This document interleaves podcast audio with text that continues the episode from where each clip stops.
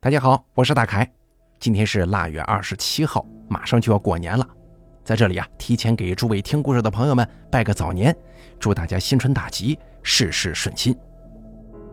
二零二三年，咱们完结了《玄门往事》《白氏之滨》等等精品付费节目啊，也受到了大家的鼎力支持啊，特别感谢。如果没听过的朋友呢，可以借着过年这段时间听一听。新的一年，大凯准备了很多精品版权节目。会陆续上架与大家见面，大家敬请期待。漂亮话咱也不多说了啊，大家这么支持，咱定当以优秀的节目回报诸位。而咱们今天讲完这个故事之后呢，一直大概到正月初六左右这段时间吧，就没有办法保证更新了啊。过年了嘛，咱也休息一下。这后期工作人员呢，人家也得放假了啊，咱们都休息休息，大家也多陪伴一下家人，跟朋友们聚一聚。节后我会尽快恢复稳定的更新频率的，大家放心。咱们今天讲的这个故事啊，名字叫《土地庙》，字数比较长，希望大家耐心收听。本故事作者维西，由大凯为您播讲。二川驾着他那艘破渔船，在湖上寻摸了一整天，也没找到鱼窝。不得不说，东湖的鱼是越来越难捕了，渔民的日子也越来越难过了。看着日头西垂，锦鱼涨高，他打算撒下最后一网啊！不论是否有鱼，都收船回家。卯足了全身力气，发泄似的把悬网抛了出去。悬网像大圆盘一样倒扣在水中，网前遇水，拽着悬网，霎时间就沉入了水底。而这回啊，似乎扣到了鱼窝了。他感到手中的网绳忽然蹬了一下。第一集。明河由西向东穿宁城而过，过城十里处，因为有山阻隔，河水转向绕行，在此处形成了一个依山的湖泊，叫做东湖。湖岸有村，是湖沿村。午夜时分，湖岸上灯火通明，人声嘈杂。湖沿村的百姓们都聚在湖边，看着村里几个水性好的年轻人在湍急的水中钻进钻出。二川的媳妇儿正瘫坐在岸上嚎哭呢，同村的几名妇女不停地宽慰他，说：“也许二川没遇到意外，把船扔下出去办事了也说不准呢。”别的妇女就附和着说：“是啊，大家都知道二川这人靠谱，出河打鱼从来没出过岔子，为人处事又老实本分，吉人自有天相，不会出事的。”二川媳妇儿听不进去呀，上气不接下气的，只知道哭。二川是湖岩村的渔民。几个小时前，二川媳妇儿做好晚饭，等二川打鱼回来。往常他肯定会在落日前回家的，可今天太阳落山了还不见人，电话打过去接不通。问了其他渔民，都说鱼难捕。二川开着船到了深水区，可能得等一会儿才能回来。一个时辰之后，二川的媳妇儿越来越感到心中不安呐，就去找了村长马朝英。马朝英六十多岁，做了三十多年的村长，一直是全村人的主心骨。听说二川还没回来，估摸着要出事儿啊！他马上集合村里的一众年轻人，赶忙到湖边去找。很快，大家就发现了二川的渔船。渔船离岸很远，已经出了湖面范围，到了明河的下游了。破旧的渔船漂在夜晚的明河里，像个幽灵一样。几个年轻人驾船缓缓靠近。登上去之后，发现船上都空空荡荡的，只有一盘旋网乱糟糟的扔在船板上。这网在，人不见了。村长赶忙叫人围着船潜水找人，可是找来找去一个时辰了也没见人。村长又叫来了村里的捞尸队，捞尸队拿来网钩，准备遍湖撒网把尸体勾上来。网钩捞人会把尸体破坏呀，大家就问二川媳妇儿能不能用网钩啊？二川媳妇儿哭得昏天暗地，顾不上说话，娘家爹就做了主，说能咋不能啊？只要能找到人，不管死活。捞尸队折腾到下半夜，上下游都找遍了，二川还是毫无踪迹。围观的人有的打着哈欠回去睡了，有的还在看热闹。有的人说：“哎，奇了怪了，这能跑哪儿去啊？再看看，没准一会儿能捞到呢。”也有人说。这会儿还没捞到，怕是够呛了。哎，该不会让狐妖给吃了吧？正所谓山有山怪，湖有湖妖。东湖很早的时候就有狐妖的传说了，但狐妖是什么，谁也说不上来。有人说是一条大鱼，百十米长；有的说是海猴子，专门抓小孩吃。更有人煞有其事地说自己见过狐妖，那妖怪蛇头象身，能呼风唤雨。传说很多呀，但是大家都知道，所谓狐妖都是老百姓茶余饭后的消遣。这哪个湖里头还没个稀奇古怪的传说呀？当不得真。听见有人嘀咕，一旁的村长喝了一声：“狗日的，人都没了，还在这传瞎话，不怕遭报应啊？都给我滚！”村长一怒，大伙都不吭声了。当有个在湖边寡居的老丁头劝村长说：“这水面这么大，水流又急，捞尸队都出动了，还找不到，实在不行啊，找阿丑帮帮忙吧。”村长略显为难地说：“什么？找那怪物帮忙？这这合适吗？”试试看呗，总不能看着二川就这么让湖给收了，连尸骨都没留下吧？再者来说，除了阿丑，还有谁有这本事？第二集，老丁头所说的这个阿丑，是村后山上的一个怪人，因为其相貌古怪，被村民叫做怪物。阿丑本是胡岩村的人，当年阿丑娘刚查出害喜的时候，阿丑爹正在城里做瓦工呢。有人给阿丑爹捎信儿，说你要当爹了。阿丑爹正在盖楼，一听自己老来得子，兴奋的就跟那什么似的，不小心脚一滑，从三楼的楼顶摔了下来。按理来说，这三层楼高摔下来不至于丧命啊，但他却不偏不倚，砸到了一个竖着的钢筋上，钢筋从肚子扎进去，从头顶钻出来了。后来有人说阿丑克爹。这个说法呀，一直流传到阿丑出生，村里人才惊愕地发现，阿丑也许不仅仅克爹，很可能是全村人的灾难呢。因为他实在是太丑了，把接生婆都吓个半死。没多久，全村人就都知道阿丑娘生了个怪胎，这怪胎皮肤黝黑，满身的褶子，上身清长，腿极短，活像是一个剥了皮的死猩猩。他天生一个大脑袋。狼鼻虎耳，鹰目圆尖，三瓣嘴，尖獠牙，这笑起来嘴叉子咧到耳边，怎么看都不像人，反倒像是个怪物。阿丑的出生在上个世纪八十年代的胡岩村引起了轩然大波，以至于村委会商量了好几次，最终决议让阿丑娘把这怪胎给扔了，扔到湖里或者湖边、林子边，反正有的是地方扔啊。至于让野狼吃了、野猪啃了、野狗叼了，那就全看他造化了。如果实在舍不得，就带着孩子去火车站坐火车，把孩子扔车厢里头，等好心人捡。可是阿丑娘死活不肯呐。村委会再次决议，不扔也行，必须离开胡岩村。他若不离开，全村人都要受他的牵连。在唾沫星子和流言蜚语中挣扎的精疲力尽的阿丑娘。带着阿丑决绝地离开了村子。可是这孤儿寡母的能到哪里去呢？阿丑的模样走到哪儿都会受人嫌弃，遭人鄙夷。无奈之下，阿丑娘在村后的山上搭了个窝棚，就这么住了下来。俗话说：“老天爷饿不死瞎家雀。”一对孤儿寡母竟也在大荒林里头活下来了。可谁知过了五六年，阿丑的母亲一场重病，一命呜呼。相依为命的娘死了，阿丑悲痛欲绝，就把娘葬在了窝棚旁，趴在坟上哭了两天两夜。娘死了之后，大家都以为阿丑必死无疑，就算不饿死，这荒山野岭的也得被狼虫虎豹给叼了呀。可是没成想，几年之后，村民们再见到阿丑之时，他已经长大了。不仅如此，人们还惊奇地发现，阿丑这孩子呀，有超常的本事。不论是上山打猎还是下河捕鱼，都极具天赋。别的渔民打鱼总是一无所获，而他每次下水都是鱼虾满仓。别人都说这是阿丑死去的娘传给阿丑活命的本事呀，而更多的人则是说这怪物要成精了。第三集，当阿丑出现在湖边的时候，肩上蹲着一只老鹰。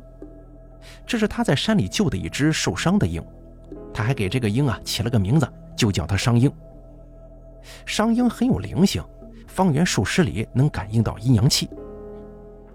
此时下河寻人的年轻人都已经体力不支了，只能把二川的渔船拖到岸边，在岸上干等。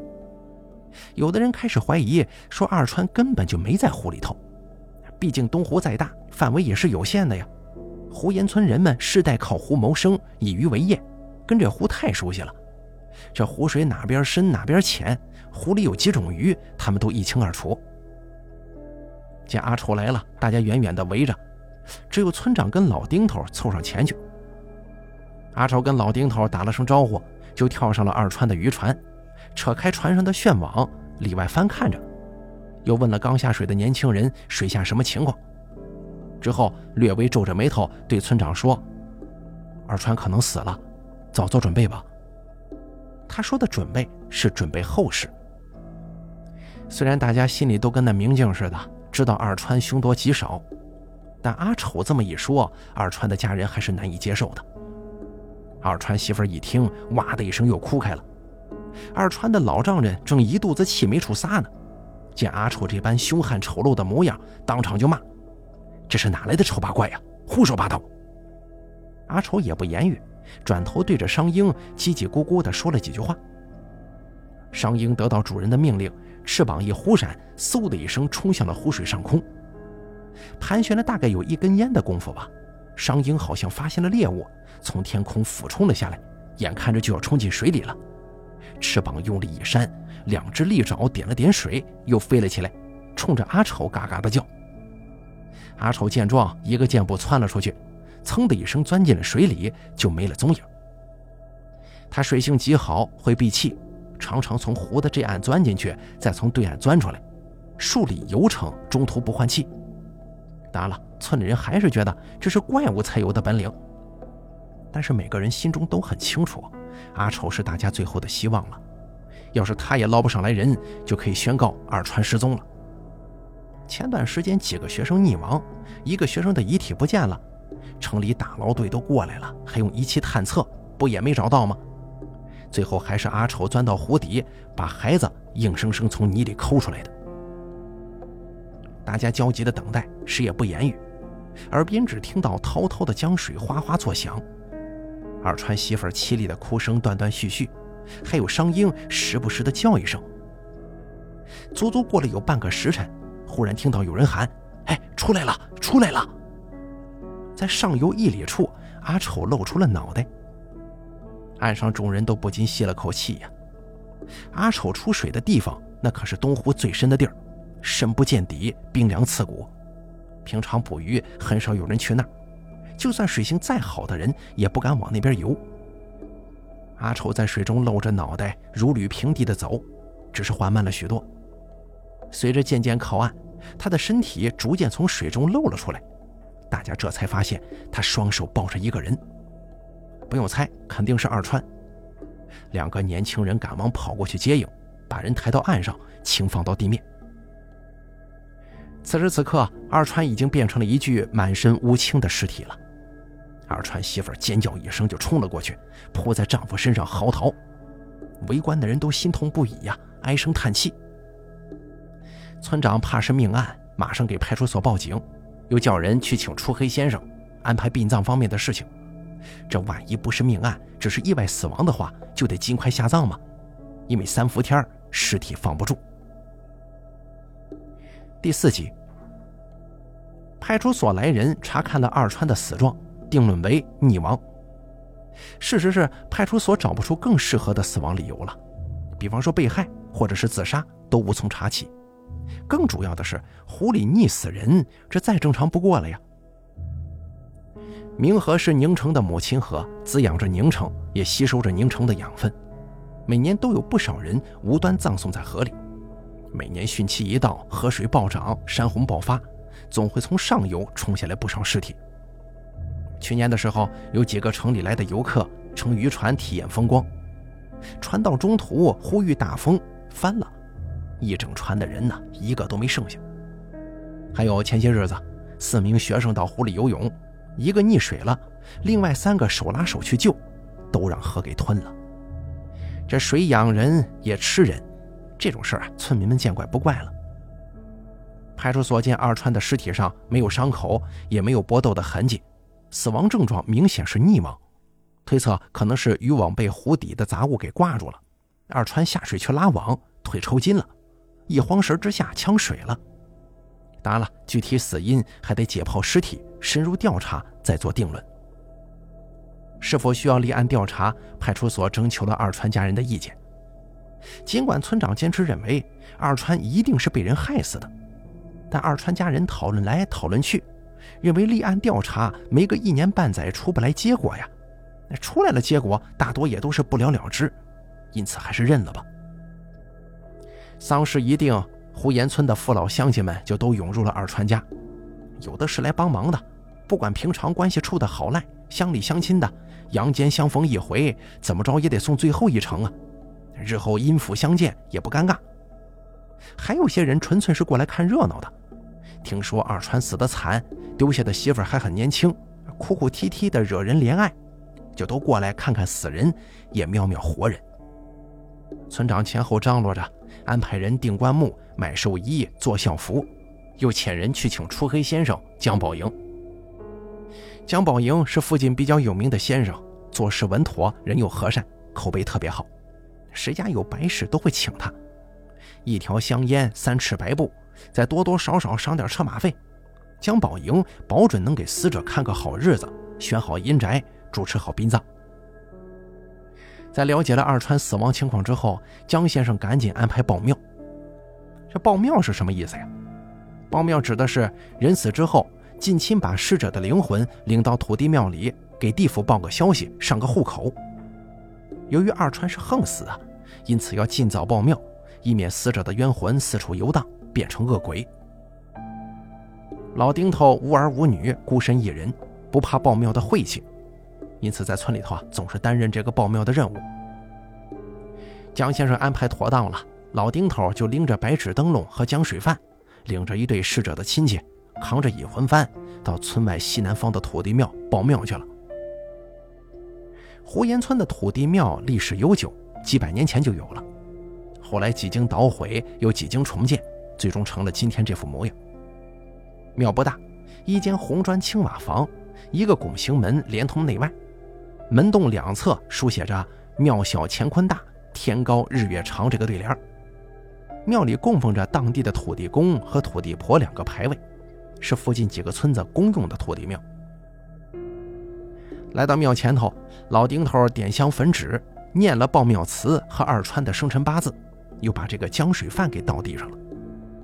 随后，一个七八岁的孩子站在凳子上，拿着扁担面向西南，连喊三声：“爹，走西南大路。”这个是二川的儿子，一边哭一边给死去的爹指路。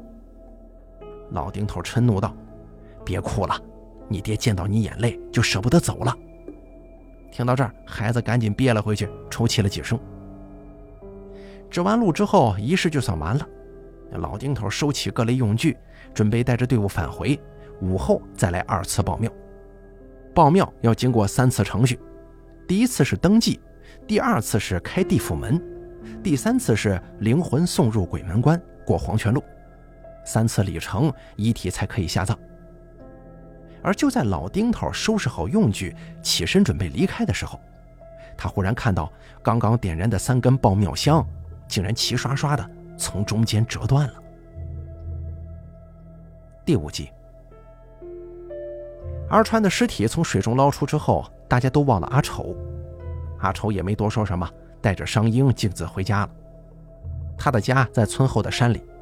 到家的时候，媳妇翠萍已经做好了早饭。至于阿丑有媳妇这件事儿，村里人都知道。当年胡岩村里有一个傻子，傻子有一个哑巴闺女，叫做翠萍。翠萍从小跟着傻爹，受尽旁人的鄙视和欺负。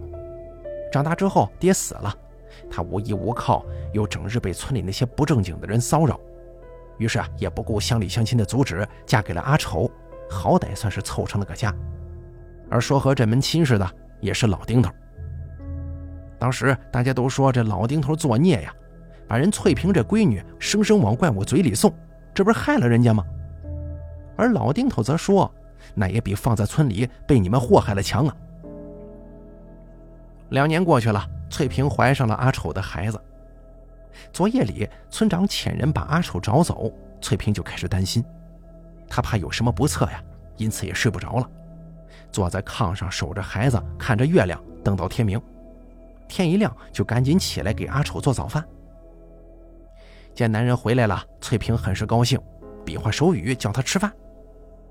但是阿丑好像有什么心事，没跟翠萍说话，直接钻到了屋后的山洞里。这个呀是阿丑依山而挖的一个山洞，里面是仓库。翠萍在外头等了一会儿，阿丑还不出来，她从没见过男人这样落寞，就去山洞里找。可是，一推门之后，她愣住了。只见阿丑赤裸着上身，黑壮的右手臂上缠着蛇皮，蛇皮边缘处胳膊乌青，而阿丑则专心致志地在磨刀石上磨一把二尺长的弯月钩刀。钢刀摩擦着磨刀石，滋啦滋啦的声音让翠萍心中一紧呐。这弯月钩刀是阿丑娘留给阿丑的唯一遗物，如果不是必要，阿丑绝对不会用这把刀的。翠萍赶忙上前比划：“出什么事了？你的胳膊怎么受伤了？”阿丑继续磨刀，刀光凛凛，一股杀气穿透他的身体，但是却转成了柔声细语：“不妨事，你跟孩子吃饭去吧。”是不是村里有人欺负你啊？是谁呀？我找他去。阿丑放下刀，看着翠萍焦急地打着手语，微笑着说：“在湖里看到了一条大鱼，我去把它抓回来，给你跟孩子吃个新鲜。”阿丑说的时候，望了一眼翠萍挺起来的肚子。翠萍脸一红，稍稍平静了些，便也不再问了。她明白，阿丑就没有捉不到的鱼，也没有办不成的事儿。嫁给这个丑男人，她心里很踏实。磨好了刀，阿丑吃了早饭就出门了。他先是来到了娘的坟前，几乎每天他都要来坟上拔拔草、填填土，再不就是跟娘聊聊天。但是今天他似乎没那么多的话要说，怔怔地坐在坟旁的石墩上，看着娘的坟，只说了一句：“娘，我遇到狐妖了。”第六集，江先生做了一辈子出黑先生，从来没遇到过引魂幡引不来魂的情况。老丁头见三根爆庙香齐刷刷的折断，心里一惊，他知道事情有变，担心引起恐慌，就没敢张扬，赶忙收起爆庙工具，带着队伍回到二川家中，悄悄地把事儿给江先生说了。江先生正在给二川的尸体开光呢，打算开光之后入殓。听老丁头这么一说，他慌忙停下了口中的开光词。三只爆庙香全都折了，这是土地爷发怒啊，说明爆了假庙。也就是说，二川的魂魄没有跟着引魂幡去庙上。江先生拽老丁头到一旁：“你确实看清楚了啊？不会是做仪式的时候少了什么步骤吧？”老丁头不忿地说：“江先生啊，你这是说哪里话呀？我做了一辈子保庙人。”你主持的殡葬，我报的庙也不少啊，缺斤少两的事儿，波及死者后代，打死我也不会干的。再者来说，二川是横死的，我也想早点让他入殓，葬了完事儿，我敢拿这个开玩笑吗？江先生有些慌了，这既然报庙不成就抓紧把二川葬了，避免夜长梦多呀。不行，这恐怕不妥，把尸身葬了，魂魄不归阴，早晚会成恶鬼的，顾不了那么多了。鬼魂不肯去地府，怕是有怨气，在人间游荡，很容易再复原身。万一引发尸变，全村人都会遭大殃的。这出黑先生啊，不是阴阳师，也不是巫婆，主持殡葬都是按照规定程序来。江先生帮人除阳榜、选阴宅、主持葬礼、安排出殡，向来规规矩矩、稳稳当当，没出过什么岔子。而这次出现了问题，他一下子慌神了。只想把二川草草葬了了事。老丁头见江先生出此下策，心中暗骂他胆小怕事啊，又怕后患无穷，赶忙悄悄地把事情给村长说了。村长是个经过事儿的人呢，一听就不干了。二川惨死了不说，现在连魂魄都丢了，作为一村之长，怎么能咽下这口气呀？江先生，依您看，二川的鬼魂能去哪里呢？难不成真成恶鬼了？江先生赶忙说道：“人即便是横死，怨气重，引魂幡也能把魂魄引来。若是引不来魂魄，那就只有一种可能了，不过不常见的。”江先生顿了口气，压低声音，神神秘秘地说：“也可能是他的魂魄被捉走了，或者是被怪物给吃了。被怪物吃了。”马超英心中一个疙瘩。对，有的妖怪修炼就需要以人的魂魄为食。马超英皱着眉头，红着眼睛，思虑了很久。江先生，这件事儿你可千万别和别人说呀。一会儿我叫老丁头正常去报庙。这魂魄没在，再去报庙，把土地爷惹怒了，全村人都得遭灾，倒还不如赶紧葬了二川呢。不，你听我的，你只管报庙，我知道二川的魂魄在哪儿。第七集，阿丑没想到他在湖底找二川的时候遇到了狐妖。入水之后，阿丑瞪着眼睛，聚精会神地扫视着湖底，游到了最深处，他隐隐约约地看到了一个黑影。于是迅速吐气下沉，离近了，视线越来越清晰。果不其然，湖底沉着的是二川的尸体。他想赶忙上前，可是却忽然停住了，因为在他的对面，距离二川尸体两米远处，一张巨大的人脸也在盯着二川。阿丑一愣，仔细分辨，这才看出那是一个人脸蛇身的怪物，身子是蛇。脸部却是一个丑陋的女人，龇牙咧嘴，似笑非笑地盯着阿丑。阿丑心知遇到了妖怪啊，赶忙冲过去，拉起二川的尸体就走。那怪蛇果然咧开嘴，冲着阿丑扑了过来。阿丑挥手一挡，怪蛇一口咬住了他的胳膊。阿丑摸出腰刀，劈刀下去，结结实实地砍在了怪蛇身上。可是虽然用了力气，但刀砍到蛇鳞之后，竟然被弹了回来。接下来，他改砍为刺，看准怪蛇的嘴就刺了过去。怪蛇猛地一合牙，把刀咬在了嘴里。阿丑趁机挥拳就砸向了怪蛇的头。怪蛇似乎有机会似的，左右躲闪。阿丑抽刀又刺，这下子刺上了怪蛇的牙，两颗尖牙被削了下来，蛇口内流出黑血。怪蛇转身就逃了。阿丑不敢恋战。避开蛇血，抱着二川的尸体钻出了水面。出来水面之后，大家只顾着二川，没有人看见阿丑也受伤了。也幸亏阿丑自幼在深山里长大，对付蛇毒很有一套。被怪蛇咬了，立即捉了一条西蟒蛇剥皮，以蛇毒汁为药引子，以毒攻毒，再用蛇皮包扎，恢复伤势。阿丑在娘的坟前坐了一会儿，沉沉地说道：“娘。”你保佑我除掉狐妖。说完之后，带着商英又来到了湖边。可是这一次，商英在湖上来来回回的飞了好几次，始终没停下来。他似乎感应不到怪蛇的存在了。怪蛇去哪儿了？钻洞里不出来了？阿丑正在诧异呢，商英忽然之间从天空俯冲了下来，落在他的肩头，不住嘶叫。只有感应到极度危险的时候，商英才会如此不安的叫。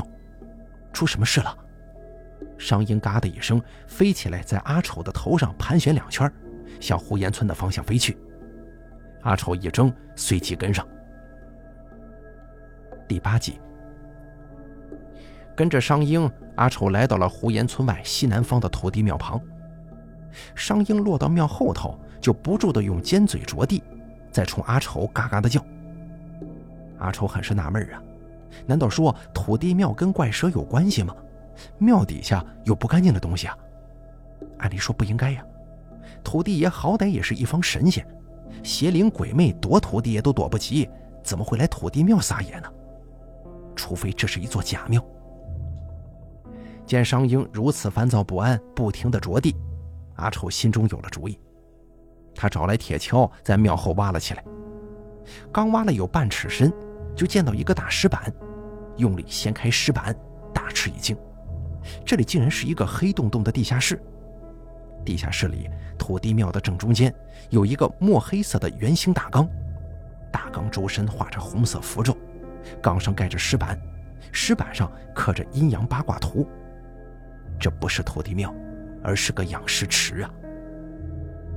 所谓养尸，就是养着尸体，用人工方式造一个聚阴池，把周围的阴气和煞气全都聚集到缸内，以保证尸身处于全部阴气当中。再以人的灵魂喂养尸体，尸体就会慢慢修炼成精。而眼下这个养尸池内的大缸是一口棺材，圆棺专为养尸设计，圆形棺放在正方形的地下室中间，取天圆地方之意。而尸体在中间，就形成了天地人合一的格局。当然了，阿丑并不懂得这些，但他感觉这座假庙一定跟狐妖有关。思虑片刻，他准备跳入地下室，掀开圆棺一探究竟。而这个时候，庙前有人声传来，他赶忙盖上地下室石板，隐在庙后，看着庙前的动静。第九集，庙前，老丁头正领着一队人来报庙。就在这个时候，又一阵吵吵闹闹的声音传来。循声望去，村内又涌来一群人，向土地庙的方向走来。只是这群人手中都拿着农具，似乎气势汹汹啊！阿丑正在狐疑呢，商英低低地发出一声鸣叫。阿丑一惊，赶忙细看那群人，目光落到人群中间，他一阵气血往上涌，头晕目眩，僵在当场。这群人当中，领队的是村长马超英。他们正五花大绑的绑着一个女人，推推搡搡的往庙前走。这个女人挺着肚子，口里呜呜的叫着，不是别人，正是阿丑的哑媳妇翠萍。阿丑大怒，起身就要冲过去，但是他马上又冷静了下来，他倒要看看这群人想做什么。众人把翠萍推到庙前，老丁头也是一惊：“超英啊，你你这是干什么？干什么？”丁大说：“二川的魂就在这妖婆的肚子里。”啊，这……丁大说：“二川就是阿丑那怪物害死的，他害死了二川，又吃了二川的魂，是为了养着婆娘肚子里的妖种啊！哑巴，你家怪物杀人吃魂，你承认不承认？”翠萍被绑得结实，又不能说话，他怒视村长，狠狠地吐了他一口。翠萍身后的村民群情激愤，似乎找到了某种状态。冲着翠萍喊：“你快说，怪物去哪儿了？是不是又钻到湖里害人去了？”“肯定是啊，我刚才还看见呢，那怪物带着妖婴去河边了。”“快说，你要是不说，就烧死你这妖婆跟肚子里的妖种。”众人七嘴八舌的时候，已经有三四个村民到一旁抱来树枝和秸秆，堆在庙旁的大树下，准备烧死翠萍。老丁头赶忙上前说道：“乡亲们呐！”阿丑虽然相貌丑陋，但毕竟是咱们村里的人，也不曾见他干过什么坏事你们怎么就能断定他是凶手呢？村长说：“丁大叔，你可真是老糊涂了。二川是村里数一数二的捕鱼好手，水性很好，能淹死二川的，除了那怪物还能有谁呀？那怪物天生就邪性，都是因为他作怪，湖里的鱼虾才越来越少，咱们村越来越穷，早晚胡岩村都得毁在这个怪物手里。”我是做村长的，不杀了他，愧对全村百姓。身后的村民们又大声附和：“对，村长说的对，阿丑真的是狐妖，把他杀了。”老丁头很是恼火呀：“你们这是杀人呐，要犯法的！”村长恨恨地说：“丁大叔，杀人犯法这事儿我知道啊，可他不是人，是怪物，这杀怪物也犯法吗？当年那怪物他娘就是勾搭妖怪才生了怪胎。”如今妖怪又有了种，必须斩草除根。我现在就把这婆娘的肚子豁开，让你看看这妖种。在一片吵吵嚷嚷当中，阿丑终于明白了，原来这一村的人时时刻刻都把他当做眼中钉，时时刻刻都把他当做异类。他头上青筋暴起，怒目圆睁，死死地攥紧弯月钩刀，腾地窜上庙顶，借力一跳，重重地落在了众人前面。你们这群畜生，如此卑鄙下流，猪狗不如！谁敢动翠萍一下，就别怪我不讲乡亲情面了。众人见阿丑跳出，吃了一惊，赶忙扔下翠萍，后退两步。阿丑跨步上前护住翠萍，村长怒声说道：“怪物，你还知道讲情面呢！你害死二川，又吃了他的魂魄，现在又鬼鬼祟祟地躲在庙里，你到底想干什么？是不是要把全村人都害死呀？”说着，村长一摆手，手握钩竿铁尺的村民们立马里三层外三层的围成一个大圆圈，把阿丑和翠萍围在了中间。阿丑怒声说道：“二川分明是被狐妖害死的，与我何干？”村长说：“你才是真正的狐妖，你天生就是妖怪，天煞孤星，克死你爹你娘，所有认识你的人都被你克死了，全村人也早晚被你害死。你若不死，大家都会受到连累，都会是二川这个下场。”阿丑一听，愣住了。村长说的对，他是个天煞孤星啊。他想起了未曾谋面却惨死的爹，想起了为他众叛亲离的娘。他想起了自己从小到大只有一个小伙伴愿意跟他玩。我以后不能跟你玩了，我妈说你那么丑，如果我再偷着跟你进山玩，就打折我的腿。阿丑低头不语。小伙伴见阿丑不高兴了，你别生气呀，我不是故意说你的。哎，这是我娘煮的玉米棒子，我偷着拿来的，给你。阿丑笑了，接过小伙伴递过来的玉米。从自己的衣兜里掏出一只小鸟，这是我在山上捉的一只小鹦鹉，可听话了，送给你吧。小伙伴很兴奋地接过鸟儿，哎呦，好可爱的鹦鹉啊！你给他起名字了吗？阿丑摇了摇头说：“没有，你的名字叫二川，你可以叫他三川吗？”两个小伙伴一块哈哈的乐。这是阿丑童年少有的快乐时光。除了二川以外，没有人跟他玩。他自己一个人在深山中，几次差点被狼虫虎豹给吃了，最终死里逃生，才苟活到今天。天煞孤星，阿丑心里想着这个词，他想到了翠萍。难道说自己注定就是一个客人的煞星吗？翠萍跟孩子也会被自己克死吗？他看向翠萍，翠萍表情冷峻，毫无畏惧。见阿丑看他，他低下头看了看自己挺着的肚子，嘴里啊啊的发出了声音。阿丑明白翠萍的意思，他是说：“对不起，我没能保护好孩子。”第十集，不会的，我不会让翠萍跟孩子受到任何伤害。阿丑想到这里，瞪大了眼睛，冲着村长说：“马村长，从我出生起，你就想置我于死地。”直到把我们母子赶出村还不罢休，如今又想灭我家门，你如此一而再再而三的逼我，到底是为了什么？村长冷峻地看着阿丑，他的眼睛充满了真实的、不容置疑的仇恨，似乎多年的恩怨今天必须有个了结。为了什么？为了全村的百姓啊！你不死，百姓们就没出路。当年也是怪我手软，没有狠心杀了你跟你娘那个妖妇，以至于养妖为患。害得虎岩村今日贫穷和没落。阿丑不再说话了，也不想再争辩了。他仰起头，面向黑洞洞的天空，两行眼泪从他的眼角滑下。他嘴角抽动了一下，缓缓地闭上眼睛，似乎在做什么决定。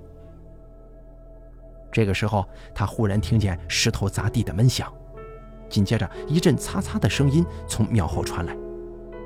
同时，他面前的村民惊恐地睁大了眼睛，手指着他，口中大叫。还有几个人已经瘫坐在了地上，尿了裤子。有的尚能喊出话的，颤抖着声音喊：“狐妖现形了！阿丑现形了！”阿丑很是惊诧，赶忙回过头去看。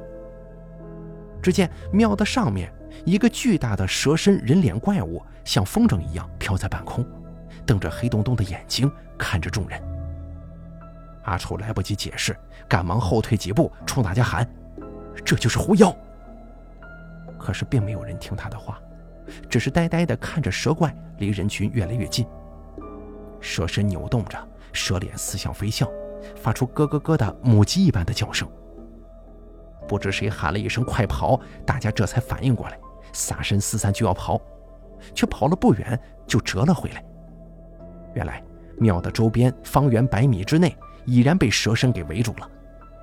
逃跑无路的村民慌忙冲阿丑跪下：“丑怪，神仙，求求你收了法术，放了我们吧！是我们错怪你了。村长也慌了神，颤抖着喊：“大家别慌，咱们跟丑怪物拼了！先杀了这个妖妇，绝了孽种！”村长一喊，两个胆大的村民举起钢叉就朝翠萍刺去。阿丑正在盯着蛇怪，没有顾及身旁的危险，只听到钢叉插入人体的声音。随着翠萍一声惨叫，阿丑赶忙回头，却见两只钢叉齐刷刷地插到了老丁头的身上，鲜血顺着钢叉渗了出来。原来呀，是老丁头见村民刺杀翠萍，最后一刻冲了过来，拦在了钢叉前面。阿丑勃然大怒，回身两脚踹飞了两个村民，赶忙过去扶住老丁头。老丁头被刺了满身窟窿，倒在了血泊之中。阿丑赶紧扶起他，伸手去堵他身上的血窟窿。老丁头摆了摆手，微微笑着说：“阿丑啊，我阳寿尽了，你就别管我了。村民们是无辜的，你可得救救他们。你杀了狐妖之后，就离开这里吧。”紧接着，老丁头又附在阿丑耳边说了几句话，头一歪，咽了气。阿丑红着眼睛，怔怔地看着老丁头。半晌之后，才仰天嚎叫了一声：“师傅！”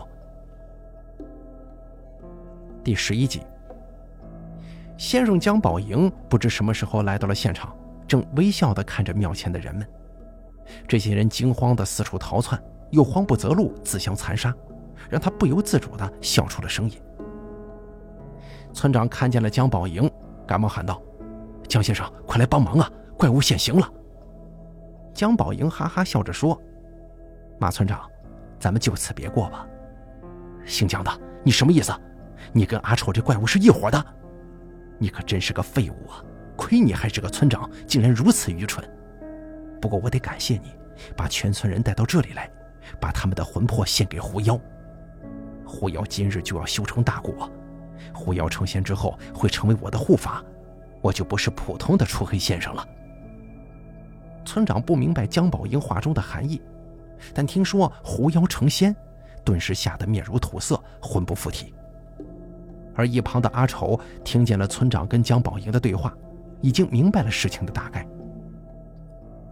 马超英在胡岩村做了三十多年村长，一直以来他始终兢兢业业，但是村民们的日子并没有变好，反而越来越穷了。他担心自己仕途受挫。就找了当年的江宝英看风水。江宝英说，胡岩村之所以没落，就是因为有妖怪降临，这妖怪就是阿丑，必须杀掉阿丑才能一顺百顺。因此，自从阿丑出生起，村长就想方设法的要除掉他，但始终不得逞。随着年龄越来越大，别的村长都已经升职，只有他还原地踏步，他更是恼火。二川意外死亡，他怀疑是阿丑所为。又听江宝英说二川的魂魄被怪物给吃了，他更加笃信这一切都是阿丑这个怪物所为，因此纠结全村人气势汹汹的来找阿丑。村民们早就因为捕不到鱼而愤恨阿丑，也就一呼百应，跟着村长来捉妖。可是万万没想到，螳螂捕蝉，黄雀在后。江宝莹借着自己先生的身份便利。在土地庙下供养狐妖，这附近村里死去的人的灵魂都被送到了这里，成了狐妖的食物。而这个狐妖是东湖中百年女尸借河蟒身体修炼的妖怪，蛇身极长，长不见尾。庙下的地下室通着东湖湖底。二川在湖中打鱼，不慎遇到狐妖，丧了命。本来顺理成章，将二川的魂魄送到庙上喂养狐妖。结果没想到魂魄丢了。江宝英见三支香折断，知道是狐妖发怒了。他推测应该有高人暗中操作，他很担心自己养狐妖成仙之事功亏一篑，于是暗示村长是阿丑吃了二川的魂魄，让村长跟阿丑之间互相残杀。他坐山观虎斗，用全村人去供奉狐妖，祝狐妖即可成仙。一出好戏，连环计。村长果然上当了。第十二集，阿丑捋出头绪，放下老丁头的尸身，缓缓地从地上站了起来，仰起头，冲着天空低低地吹了一声口哨，哨音低回，若隐若无。村民们不明白阿丑要干什么，但是人群外的江宝营却大吃一惊，他听出来了，这是御兽令。相传当年九天玄女御百兽助皇帝大战蚩尤，在人间留下了御兽术。御兽人通兽言鸟语，能驾驭百兽。其实啊，这是古代方术的一个派别，是由驯兽师发展而来的。可是他万万没想到，阿丑居然会此方术。众人见阿丑吹了口哨，不明白这怪物又要装什么鬼呀，又惊又怕。只听到霎时间，村后面的山上鸟鸣兽叫，狼嚎猿啼。不多时，庙前庙后一阵沙沙声。不知从哪儿钻出来百十条网纹蟒，水桶粗的蟒蛇齐刷刷地抬着头，吐着蛇信子。而身后不知何时窜出来一群狼，领头的是一头体型巨大的白毛狼，狼个个低着头，龇着牙，逼近人群，口中发出呼呼的威胁声。前有巨蟒，后有恶狼，江宝英吓得转身就跑，但是却被群狼给围住了。阿丑吹了一声低音哨。白毛狼闻令之后，噌的一声窜起，把江宝英扑倒在地。江宝英啊的一声，吓得昏死过去。此时，众狼与众蛇纷纷向狐妖围了过来。阿丑再出哨令，狼与蟒齐发，网纹蟒爬到数十倍粗于自己的狐妖身上，或缠或咬。众狼也纷纷窜上去，扑到狐妖的身上，不停地撕咬。然而，狐妖已是恶鬼。人间百兽毕竟是凡物啊！狐妖见狼和蛇攻击，口中喷出恶臭的黑汁，黑汁不沾到则罢，一沾到，蛇遇蛇死，狼遇狼僵。阿丑看硬攻不是办法呀，趁狐妖扭动之机，赶忙叫下在天上盘旋的商鹰，耳语了几句，商鹰就飞上了天。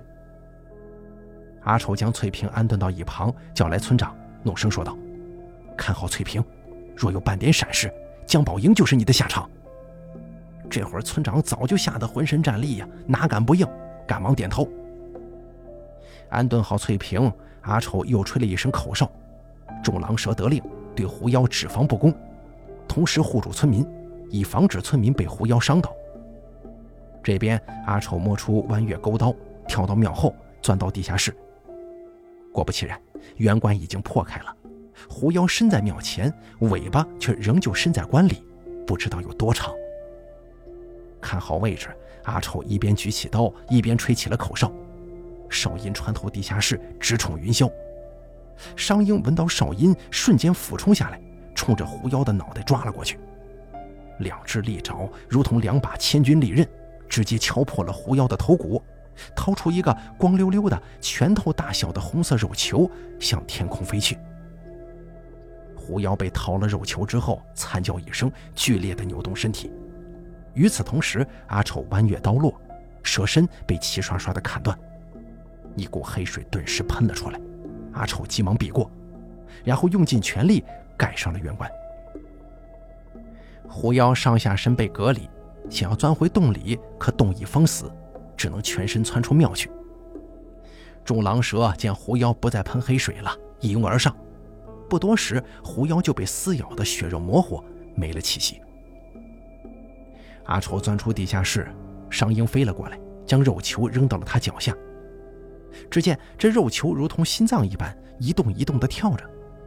这是狐妖吃掉的魂魄汇聚到一起所形成的灵球。灵魂越多，肉球就越有灵性，最终将会形成妖心。妖心一旦形成，狐妖就修炼成仙了。按照江宝英的如意算盘，全村人一块殉葬，狐妖吃下这些灵魂就会成了仙，自己就能驾驭妖仙，成为一个呼风唤雨的神。阿丑看着妖心，挥刀便砍，忽然之间，一个人影窜了过来，抢过妖心，吞入口中就跑。原来醒过来的江宝英看阿丑要斩杀妖心，自己苦心经营多年的成仙大计毁于一旦。慌忙抢了妖心，要吞下去。阿丑本不想杀他的，此时见他冥顽不灵，大喝一声，下了杀人令。白毛狼闪电一般射了出去，瞬间扑倒姜宝营，一口咬断了他的脖子。赫赫有名的江先生就此送了性命。而那个妖心滚落在地，阿丑一刀下去，肉球被一劈为二。只见一道青烟从肉球中腾空升起，两半红肉变成了黑色，又渐渐化成了灰。这个时候，土地庙周围幻化的大蛇身子已然不见了踪影。第十三集，灭了狐妖，群狼跟蟒蛇又将村民们团团围住了。村民们哪里见过这等场面？原来本打算除掉阿丑，可没想到又是野兽又是狐妖。惊吓之间，有的村民已经失了心智，胡言乱语；有些清醒的赶忙求阿丑饶命。马超英更是跪在人群前痛骂姜宝英不是东西，痛陈自己这些年被迷惑了头脑，求阿丑网开一面，放了村民，放了他。阿丑看着这些逼得他跟他娘走投无路，刚刚又杀了他师傅，又几乎要了他全家性命的村民们，怒火中烧。但是想起师傅的遗言以及娘生前的教诲，他无奈叹了口气。良久之后，这才抬起头来，冲着蛇群跟狼群吹了一阵长短哨。短哨声鸣如雷，长音如泣如诉。哨响过后，狼群跟蛇群像是部队一样，转身齐刷刷地奔向村后山中，消失在了密林里，只留下一群劫后余生却惊魂未定的村民，以及人尸。妖骨一片狼藉。